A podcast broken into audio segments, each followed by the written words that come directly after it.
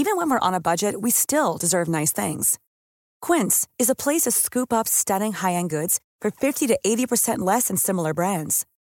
They have buttery soft cashmere sweaters starting at $50, luxurious Italian leather bags, and so much more. Plus, Quince only works with factories that use safe, ethical, and responsible manufacturing. Get the high-end goods you'll love without the high price tag with Quince. Go to quince.com/style for free shipping and 365-day returns.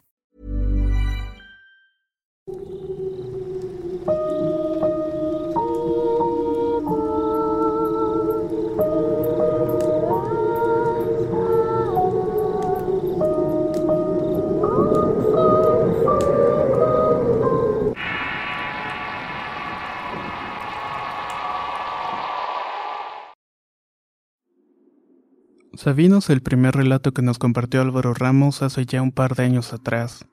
Creo que fue por allá del 2016. Fue cuando muy, muy comenzaba el canal. Luego continuó con la segunda parte que se llama Reina.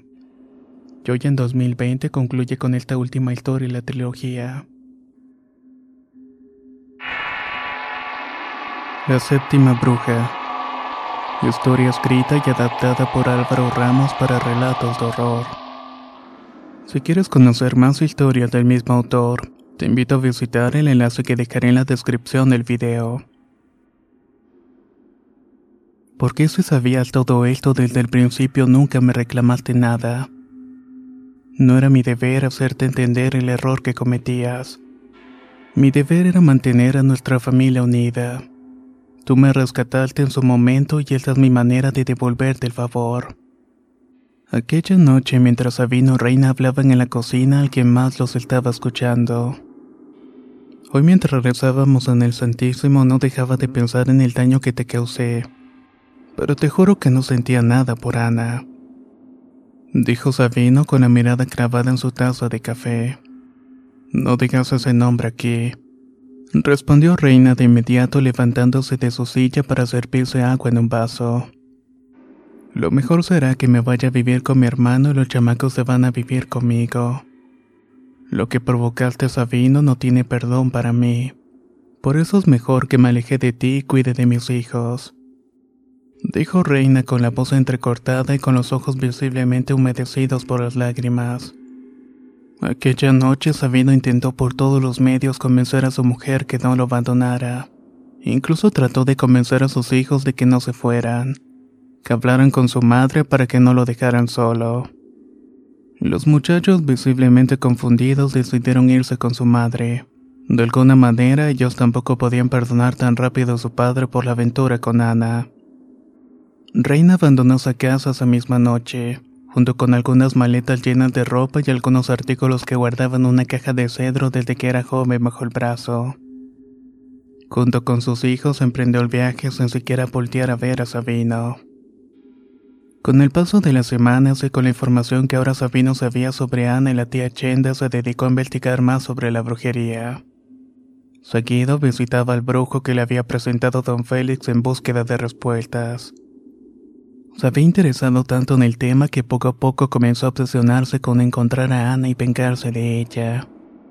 Ella era la culpable por todo lo que le había pasado. Por el abandono de su familia, por perder su trabajo y por la experiencia con Chenda. Sabino solo quería saber dónde encontrarla. Una tarde, Sabino, quien llevaba horas tomando en la cantina, escuchó una voz familiar que preguntaba por él. Salió del lugar y se encontró con Flor, la mujer que le dijo cómo llegar a la casa de Chenda. El hombre se llenó de cólera y quiso atacarla, pero dos hombres jóvenes se lo impidieron.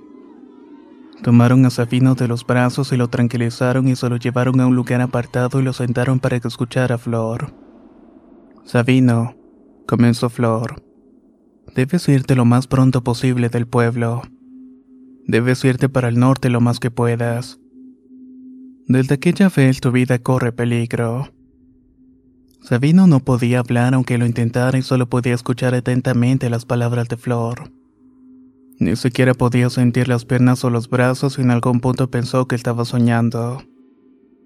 Quienes me acompañan son mis hijos. Ellos te pueden llevar hasta la romaleada y de ahí tú debes seguir tu camino. Por lo que más quieras, no entres a las ciudades. Las ciudades están repletas de brujas y te van a encontrar. Sabino no entendía muy bien lo que estaba pasando, pero tampoco podía resistirse. No tenía fuerzas para quitarse a esos tipos. Los hijos de Flor llevaron a Sabino una camioneta y lo metieron por la fuerza. Flor no abordó el vehículo y solo alcanzó a meter algo dentro de la bolsa del pantalón de Sabino se despidió. Conforme avanzaba Sabino recuperaba de poco a poco las fuerzas.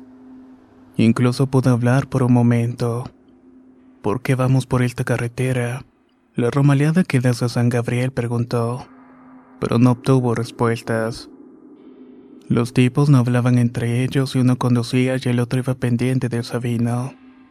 Hasta que de pronto se escuchó un fuerte ruido del cofre de la camioneta comenzó a salir un humo negro. Ambos hombres se bajaron a revisar la camioneta y en poco tiempo se perdería la luz del sol. Esas carreteras estaban llenas de asaltantes y debían apresurarse.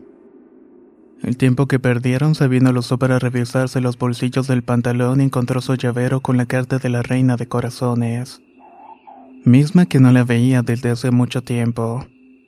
De inmediato su corazón se aceleró y sin pensarlo abrió la puerta de la camioneta y se echó a correr hacia el monte.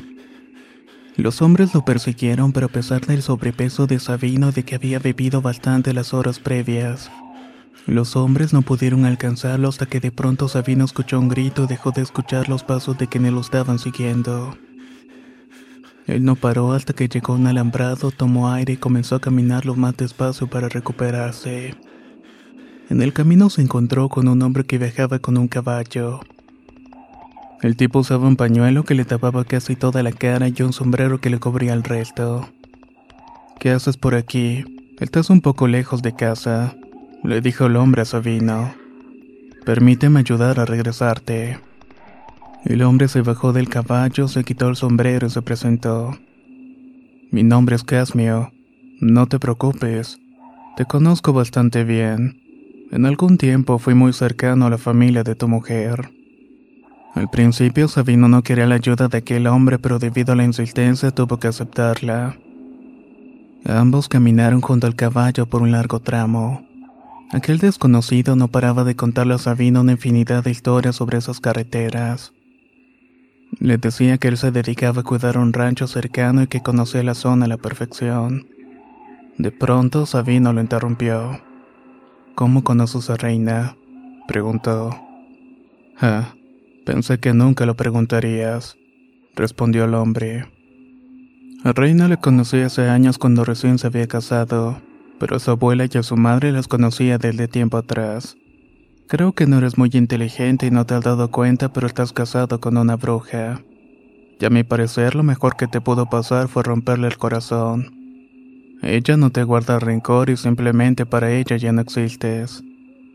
Sabino se detuvo y le pidió al hombre que le jurara que no mintiera. Que su mujer era una persona de Dios y que jamás se metería en cosas como la brujería. No solo se metió en cosas de brujería como dices tú, sino que también me ofreció a su primer hijo para que los protegiera de su madre, dijo el hombre mientras se despojaba del sombrero y el pañuelo que cubría su rostro mostrando una cara llena de arrugas, cejas muy pobladas y marcas de quemaduras en la cara. Aún recuerdo a Reina entregarme a su hijo de siete meses envuelto en telas blancas. Una bruja enamorada es capaz de cualquier cosa. Remató Casmio con una sonrisa macabra. Pero Reina y yo solamente tuvimos dos hijos, y ambos viven con ella. La mirada de Casmio fue de sorpresa. Hizo un gesto de incomodidad y se despidió. Hasta aquí te voy a acompañar. Suerte en tu viaje, dijo el hombre mientras se subía al caballo y avanzaba hasta perderse en la oscuridad de la noche. Espero que hayas disfrutado de tu anonimato durante tus años. Te protegí de todos allá afuera y solo me servías pocas veces al año. Siempre respeté eso de ti porque creí en tu ofrenda. Pero a partir de ahora todo será diferente, mi niña. Quiero Rolando, tu primer hijo. Él será mi elegido. Fueron las palabras que escuchó Reina como un susurro al oído. Sentada en la cocina sin poder moverse, su hermano la observaba sin saber qué estaba pasando. De pronto Reina dio un salto de aquella silla y comenzó a gritar el nombre de sus hijos. Me tengo que ir y tengo que llevarme mis hijos conmigo. Mamá no tarda en encontrarme y sabe de lo que es capaz, le dijo Reina a su hermano mientras nerviosa buscaba algo en su bolso. Reina le acercó una caja a su hermano y le pidió que la guardara en caso de que Sabino fuera a buscarla. También le dijo que era indispensable que no le quitara las cruces de madera de las puertas, que también rociara los marcos de las ventanas con agua de flores de panteón. Esa misma noche Reina y sus hijos salieron nuevamente en búsqueda de un refugio. Los muchachos no sabían nada pero tampoco querían averiguar mucho. Confiaban ciegamente en su madre que nunca les había fallado. Un conocido los acercó a la carretera federal en búsqueda de algún camión de pasajes que pudiera recogerlos. Pero ya era de noche y difícilmente alguien se arriesgaría a ayudarles de manera desinteresada. Sabino llegó muy tarde a casa de su cuñado y tocaba la puerta como desesperado gritando el nombre de Reina. Su cuñado le dijo que Reina no se encontraba ahí que se había marchado hace unas horas. Se había llevado a sus hijos con ella y un poco de ropa pero que le había dejado una caja a él con algo dentro, y que solamente Sabino lo podría entender. Sabino tomó la caja y regresó a su casa para abrirla con detenimiento. En su interior encontró un montón de cosas que no tenía relación alguna. Un cuchillo sin mango, una piel de animal pequeño, fotos, ropa, la oración de la magnífica y una carta. En la carta Reina le explicaba a Sabino el origen de cada uno de los artículos de la caja. También le recordaba a Sabino una serie de sucesos en los que ella siempre estuvo ayudando a Sabino por medio de los poderes de la brujería. La piel era de un gato.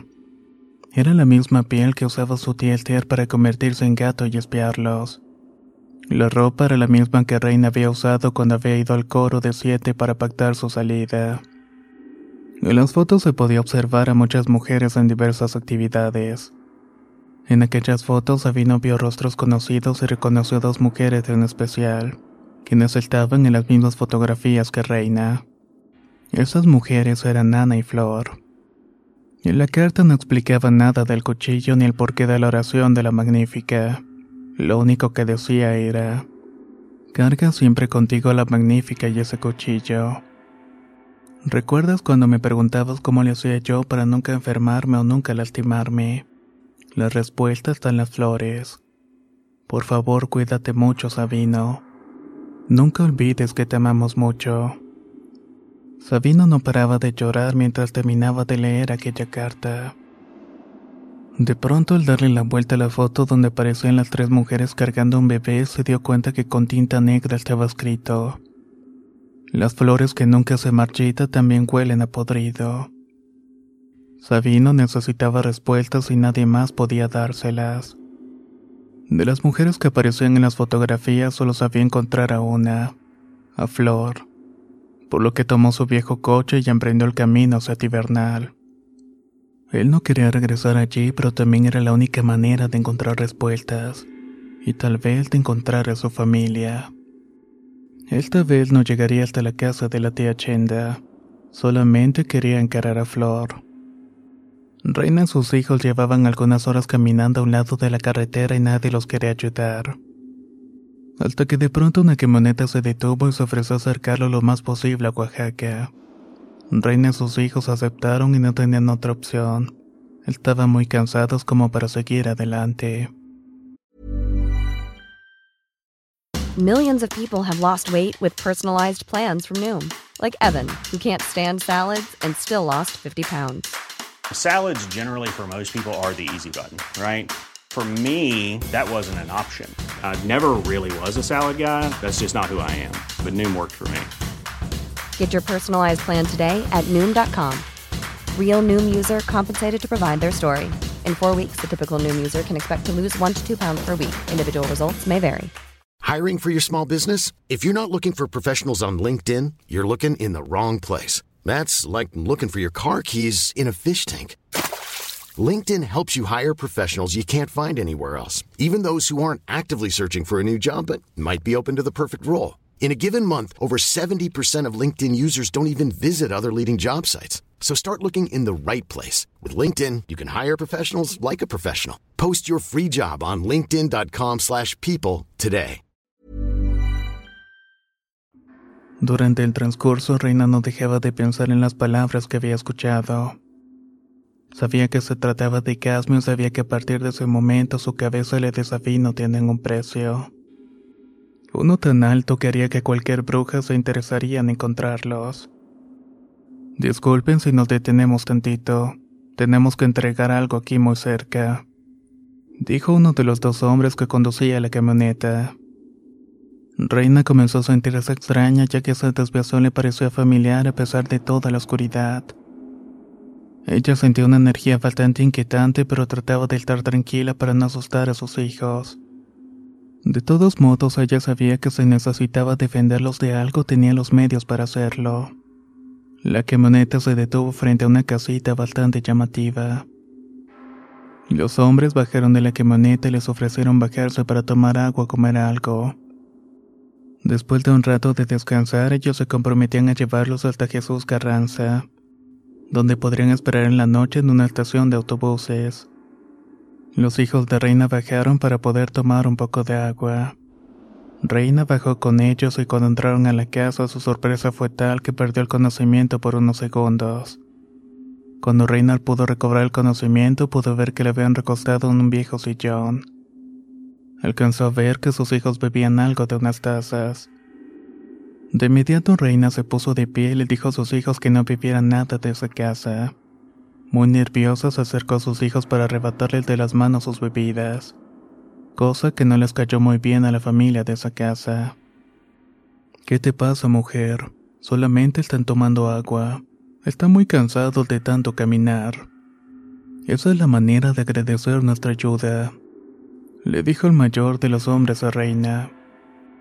Ella no contestó nada y se paró delante de sus hijos como cubriéndolos de algo malo. Tranquila, reina, no les vamos a hacer nada. Mis hijos ni siquiera te conocen. Ellos los estaban ayudando de buena fe. El que tú llegaras aquí es más bien una coincidencia. Es una señal de que te descubrieron y si Sabino logró sobrevivir seguramente te va a buscar. Dijo la mujer de aquella casa mientras se sentaba a tomar un té. ¿Qué le hiciste a Sabino? preguntó Reina muy preocupada. Yo nada pero no me pude negar cuando me pidieron que la alejara de ti. Tú sabes que cumplir órdenes es lo que me tiene con vida a mí y a mis hijos. Reina y Flor se encerraron en un cuarto para platicar más abiertamente. Ahí Flor le reveló que días antes había recibido la visita de Eloísa, una de las principales mujeres del coro de siete. Aquella mujer le informaba de la muerte de Chenda a manos de un supuesto hombre que gracias a Ana sabía quién era. Eloisa le pidió a Flor que entregara a Sabino al consejo de nigromantes y ella tuvo que aceptar. Fue por eso que con ayuda de sus hijos convencieron a Sabino de salir del pueblo. Con lo que no contaban era que Casmio buscaba a Sabino también. Al parecer quería algo muy especial de Sabino. Fue cuando Casmio ahuyentó a los hijos de Flor y estos tuvieron que regresar sin poder entregar a Sabino. Pero no te preocupes, le pude dar su amuleto antes de que se fuera dijo Flor mientras le tomaba la mano Reina. Fuertes e incesantes golpes se escucharon en la puerta principal. Era Sabino iracundo pidiendo una explicación. Las mujeres se quedaron viendo entre sí sin saber qué estaba sucediendo, y fue Reina quien decidió salir. Cuando la puerta se abrió, Sabino, quien estaba listo para atacar, se quedó inmóvil. Estaba completamente petrificado a ver a Reina y a sus hijos en aquella casa. Sé que necesitas respuestas y hoy las vas a tener, dijo Reina mientras todos la veían con atención. Tú pensabas que lo que te sucedió fue una coincidencia, pero no fue así, continuó Flor. Debes tener en cuenta que desde que Reina se fijó en ti había sido marcado por las brujas. La razón por la que fuiste elegido por la tía Chenda se debe a la desaparición del Ter. Flor siguió contando a Sabino y a Reina el porqué de su encuentro con Chenda. En su historia ella les confesó que el y Chenda eran líderes de una junta de brujas que muchas veces tomaban decisiones sin consultar al coro de siete. Que la decisión de matar a Sabino había sido una de ellas. Para cuando Chenda se enteró de la muerte del Ter, Sabino ya estaba casado con Reina. Y ella además había hecho un pacto con Casmio. A los ojos de las demás brujas, Reina era una desconocida y nadie sabía su verdadera identidad excepto Flor. Era por eso que Ana nunca se imaginó que sus planes se podían caer. Ellas sabían de la existencia de Sabino por el Ter, pero nunca supieron que Sabino se había casado con una bruja cercana al coro de siete. ¿Y ustedes cómo se conocen? preguntó Sabino. Flor y yo nos conocemos porque somos brujas. Yo sé algunas actividades para que hazme una o dos veces al año. En una ocasión me encargaron venir por la hija recién nacida de Flor para entregarla a una bruja estéril que la entrenaría en otro lugar. Flor era una bruja blanca y nunca pudo desarrollar poderes como los que Casmio necesita para cumplir con los mandatos de su divinidad. Por eso fue relegada a tener hijas para aportar al coro de siete. De esta manera sirve incondicionalmente a las brujas superiores. Cuando yo llegué por la niña, Flor ya había escapado por los matorrales. Pero el olor de un recién nacido es muy fuerte y pude localizarla. La encontré llorando intentando tomar fuerzas para ahogar a su hija en un río. Verla me recordó mucho lo que yo sufría por las mentiras de mi madre y de mi abuela y decidí ayudarla. Tomé a la niña y la llevé a un lugar seguro, alejado completamente de las brujas. En cambio, Flor la llevé frente a Casmo y le acusé de haber asesinado a su hija en vapor a otro ente demoníaco. Todo esto según nuestro plan para que Flor obtuviera poderes oscuros al igual que las demás. Casmio confiaba mucho en mí y era para él una de sus protegidas. Creyó en mis palabras, pero la traición de Flor tuvo un precio. Casmio me hizo marcarle la cara con un cuchillo ardiendo. El cuchillo no tenía mango, por lo cual también me dejaría una cicatriz en la mano. Eso significaba que la maldición de Flor estaría unida a mí. Por eso Flor envejece y su cuerpo se demacra más rápido. El día que Flor muera, yo en teoría tendré que rejuvenecer.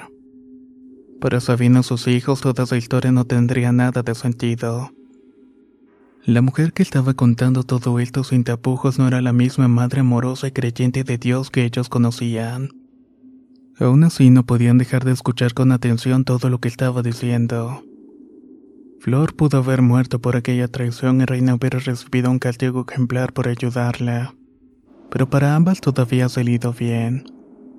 Curando Flor devolver el favor cuando lo necesitara y Reina evitando acercarse a ella por lo que le restara de vida. Por la cercanía de ambas cicatrices aceleraba el proceso de envejecimiento y enfermedad. Esa noche uno de los hijos de Flor que tenía el poder de sentir presencias y conectarse con los muertos avisó que había alguien entre los árboles. Él y su hermano salieron a ver de qué se trataba. En una de las ramas de un gran árbol de mango estaba postrado un gran búho.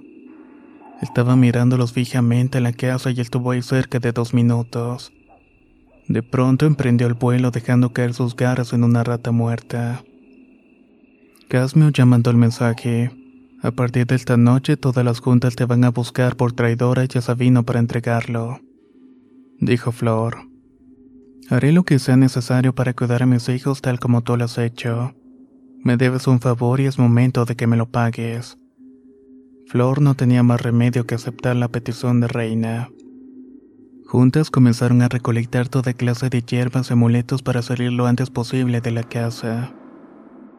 Los siete salieron de ahí con rumbo al sur y querían internarse lo más posible en la serranía y acercarse a Chiapas en búsqueda de ayuda. De pronto Sabino y sus hijos, quienes viajaban en la batea de la camioneta, vieron una enorme flama proveniente de la dirección de donde habían salido. Era la casa de Flor que había sido incendiada. Reina y Flor decidieron hacer una primera parada para recoger algo que les sería de mucha utilidad. Para eso tenían que llegar a un lugar llamado La Arqueta. Ahí vivía Teresa, una de las brujas mayores que era parte del coro de siete. Y que aparte tenía en su poder algo que podía darles tiempo para arreglar la situación. La camioneta se detuvo unos kilómetros antes de llegar a la comunidad y de ahí solamente bajaron Reina, Flor y Sabino. La idea era que pareciera que Flor iba a entregar a ambos a cambio de que Teresa interviniera por ella, y de esta manera Casmio deshiciera la maldición. Cuando llegaron al lugar, Teresa abrió una pequeña ventana. Ella no conocía a ninguno de los tres y por eso no podía confiar ciegamente. Mamá Teresa, mi nombre es Flor, soy hija de Orquídea, la hija podrida. Dijo Flor con la cabeza agachada mientras le entregaba la fotografía que Sabina había encontrado en la caja que Reina le había dejado. La mujer tomó la fotografía y comenzó a tener una especie de visiones. En ella supuestamente podía ver la vida pasada de todos en la foto, constatando así que la historia de Flor era verídica. Desde la muerte de tu madre ninguna otra Flor se había acercado por aquí. ¿Qué necesitas de mí? ¿Quiénes son estos dos? preguntó la mujer con una voz fuerte y golpeada. Ellos son los asesinos de la tía Alter.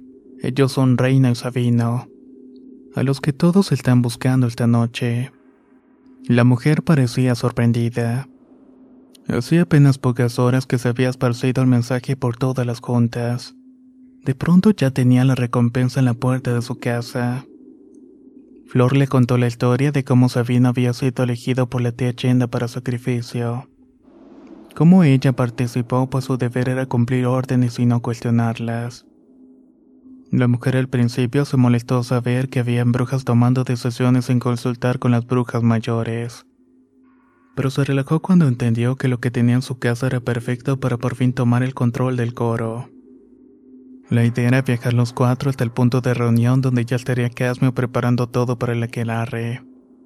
Entregaría a Reina y a Sabina a cambio del nombramiento de Teresa como bruja consorte. Era tal su emoción y su ambición que no pudo darse cuenta cuando Sabino la atacó con un palo para dejarla inconsciente.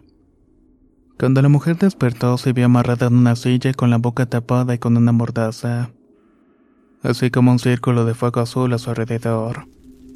Reina y Flor repetían una serie de oraciones oscuras mientras caminaban alrededor de la mujer, quien intentaba con todas sus fuerzas quitarse las ataduras. Sabino no era un simple espectador y él tenía la tarea de no dejar que el fuego azul se consumiera. Él iba esparciendo gotas de su sangre cada ciertos minutos. De pronto la mujer dejó de forcejear y sus ojos se le pusieron en blanco. Reina atravesó el fuego y le quitó la mordaza. Habla ya, maldita asesina, y dame lo que necesito. Le dijo Reina Teresa en el oído. Teresa por su parte solamente se limitó a decir, Tu abuela me hubiera matado por ayudarte, pero bueno, ella ya no puede hacer nada. El cincho está donde me vas a enterrar, así que hazlo rápido. Reina pidió a Sabino que saliera de la casa para cavar un hoyo debajo de un árbol de mamé que estaba en la parte trasera. Estaba a punto de amanecer y necesitaba deshacerse del cuerpo lo antes posible. Cuando Sabino terminó de cavar, Flor y Reina salieron de la casa con el cuerpo de Teresa. Lo enterraron y prendieron fuego a la tierra que la cubría. La siguiente parada era la casa de Ana, pero para eso tenía que regresar hasta el pueblo de Nigromante donde ahora vivía ocultándose de Reina quien la había estado buscando después del incidente de Sabino con Chenda. Solo Flor sabía dónde estaba y era momento de ir por ella.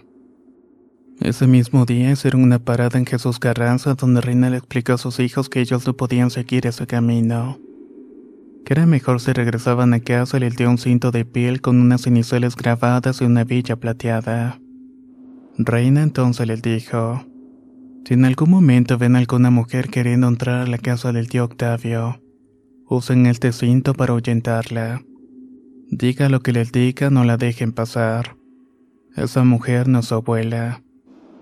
Esa mujer es el mismo demonio. Los hijos de Flor se quedaron con ellos en Jesús Carranza. La despedida de los tres fue devastadora para todos. De alguna manera sabía que no iban a volver a ver a su madre. Ella tenía que pagar por sus pecados y ellos no tenían más que aceptarlo. Además que el cuerpo de Flor poco a poco se iba deteriorando más y más, pues llevaba muchas horas de contacto con Reina y eso la iba debilitando. En el camino nigromante Sabino comenzó a escuchar voces en su cabeza. Era la voz de Casmio que le pedía entregarse a cambio de la vida de sus hijos. Nunca le dijo nada a Reina y a Flor, Solamente trataba de no escuchar la voz en su cabeza. Llegaron a casa de Ana pero no podían acercarse.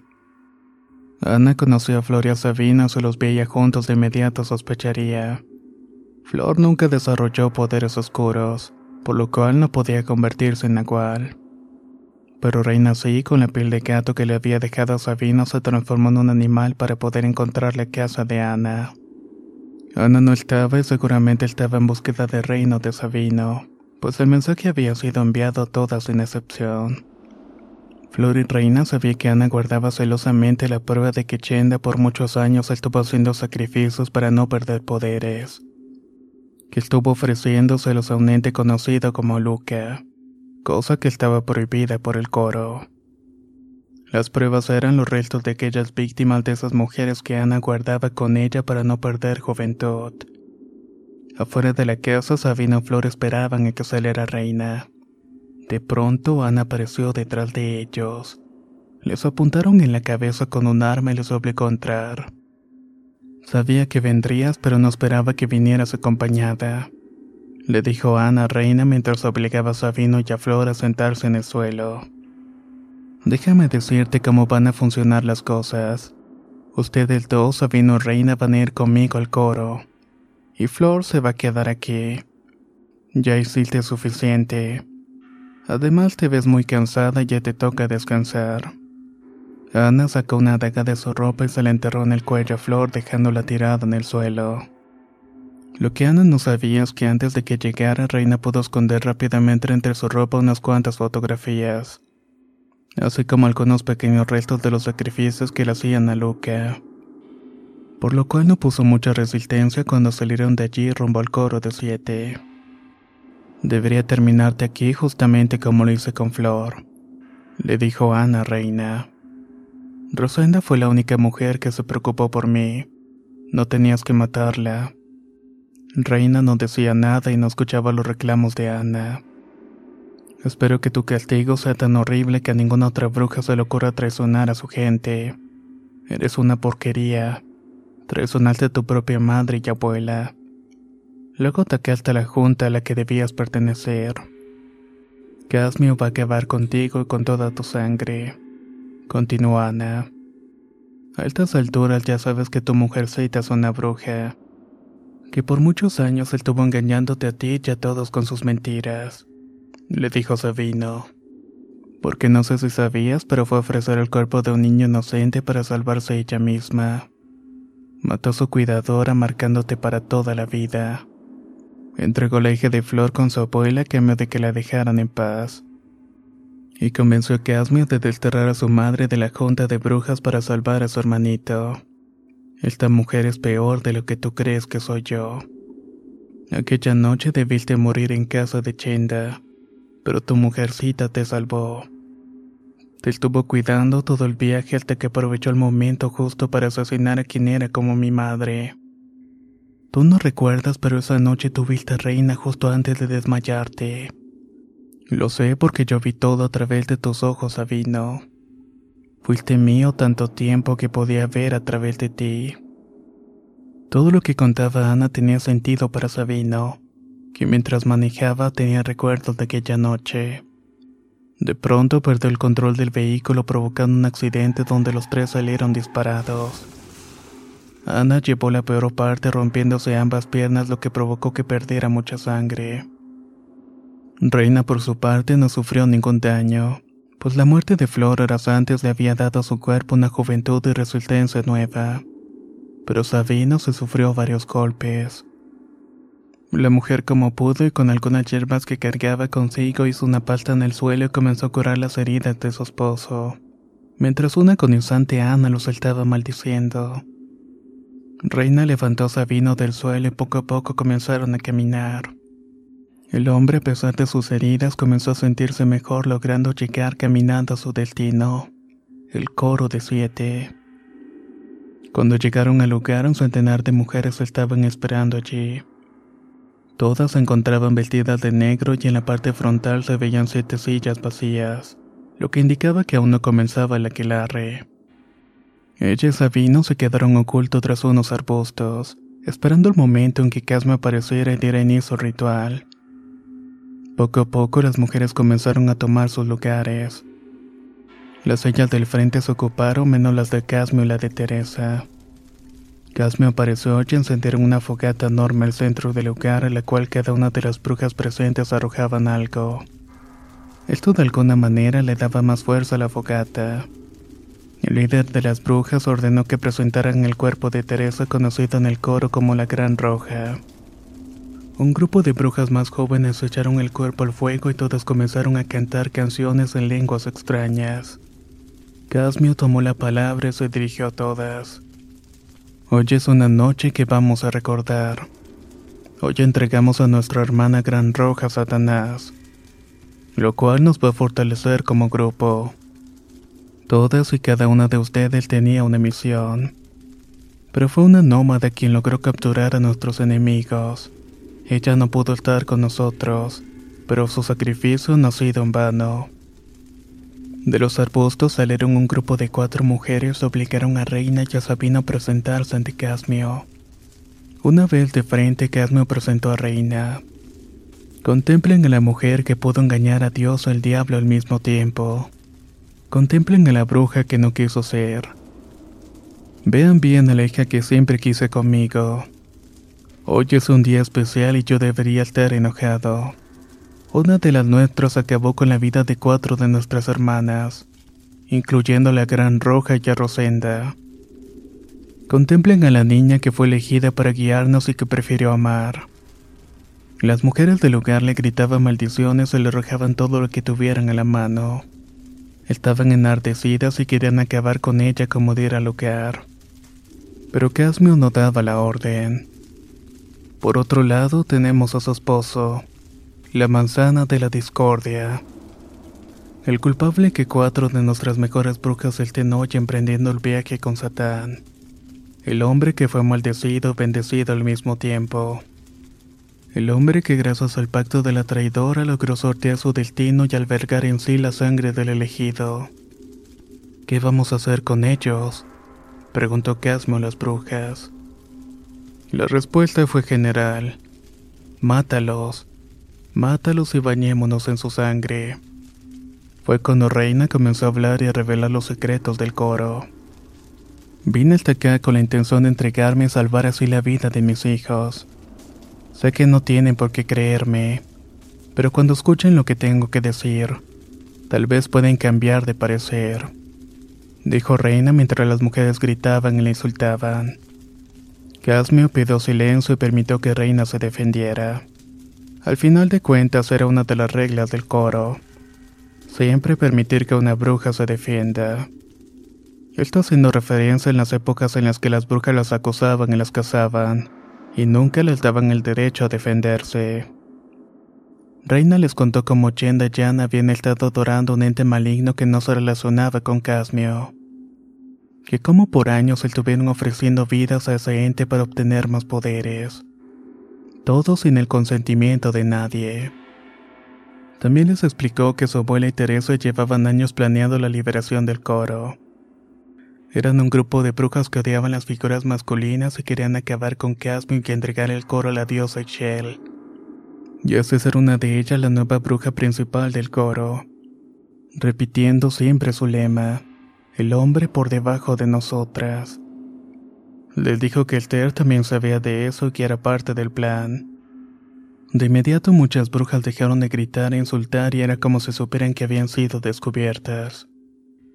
Casmio al notar eso pidió que todas las presentes se encaran ante Sabino y que cada una le besara los pies. Las brujas que estuvieran fielmente con Casmio lo harían y las que no se negarían logrando saber quiénes eran parte del plan de la Gran Roja. Poco a poco las mujeres fueron hincándose y se acercaron poco a poco a Sabino, quien permanecía sorprendido por todo lo que había escuchado de Reina. Las brujas que se negaban intentaban huir de ahí y eran perseguidas por las brujas fieles a Casmio. Poco a poco el número de mujeres se redujo, quedando únicamente las que prometían su lealtad al hombre. A pesar de eso, Casmio dijo que el castigo tenía que ser ejemplar y que no podía pasar por alto la traición de Reina. Le recordó una frase que a Sabino no se le va a olvidar. Pasa el tiempo y no dejas de florecer. Eres esa flor que nunca se marchita. pero que inevitablemente huele podrido. Casmio dijo que Sabino era el elegido para el sacrificio. Su sangre ahora tenía el poder de tres brujas. Contenía la de Ana y la de Reina. Brujas jóvenes que no envejecen. También tenía la sangre de Rosenda, la bruja de las viejas. Por lo tanto, el poseedor de esa sangre tenía que morir para dar paso a una nueva legión de brujas. Sabino comenzó a despedirse de Reina, solo le pidió que hiciera algo por sus hijos que no los dejara desamparados. Reina en ese momento le dijo Casmio. Te hace falta una séptima bruja, y necesitas a una bruja capaz de controlar a las demás. Escógeme a mí. Estoy dispuesta a abandonar a mi familia para servirte solamente a ti. Siempre y cuando nadie se meta con ellos nunca más. Y por la vida de Sabino te entrego esto. Reina sacó de su ropa las fotos y los restos de las víctimas de Rosenda. Esos objetos tenían tanto poder pues conectaban directamente a las brujas con Aluka, lo que permitiría que Casmi obtuviera el poder de aquel ente con solo tener en su posesión aquello. La oferta fue más que tentadora para alguien tan hambriento de poder como Casmio. Por lo que aceptó no sin antes ordenar que Reina marcara a Sabino con el mismo cuchillo sin mango que usó para marcar a Flor pero esta vez no en la cara sino en el corazón.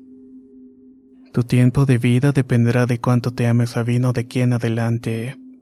El día que se olvide de ti, el coro lo hará también. Sí te necesito a mi lado, pero tampoco eres indispensable. Marcaste a tu esposo por salvarte tú. Pusiste a tus hijos en riesgo por guardar secretos. Es momento que ahora arriesgues tu vida por la de ellos.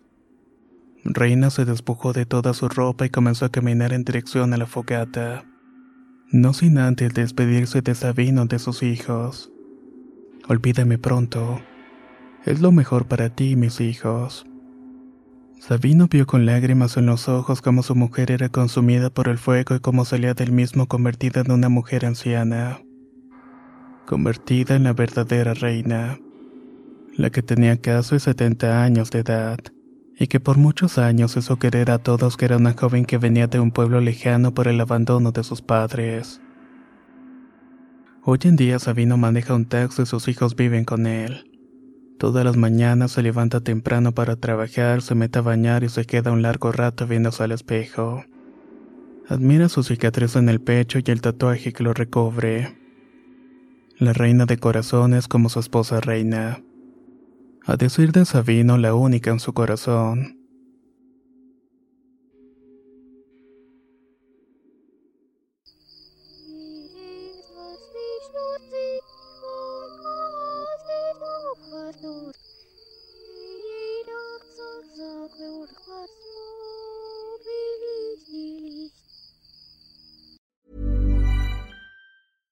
How would you like to look five years younger? In a clinical study, people that had volume added with Juvederm Voluma XC in the cheeks perceived themselves as looking five years younger at six months after treatment. Look younger, feel like you. Add volume for lift and contour in the cheeks with Juvederm Voluma XC. Reverse signs of aging by adding volume to smooth laugh lines with Juvederm Volure XC. For important safety information and to find a licensed specialist, visit juvederm.com. That's J U V E D E R M.com. Not for people with severe allergic reactions, allergies to lidocaine, or the proteins used in Juvederm. Common side effects include injection site redness, swelling, pain, tenderness, firmness, lumps, bumps, bruising, discoloration, or itching. There's a risk of unintentional injection into a blood vessel, which can cause vision abnormalities, blindness, stroke, temporary scabs, or scarring. Talk to a licensed specialist to find out if it's right for you.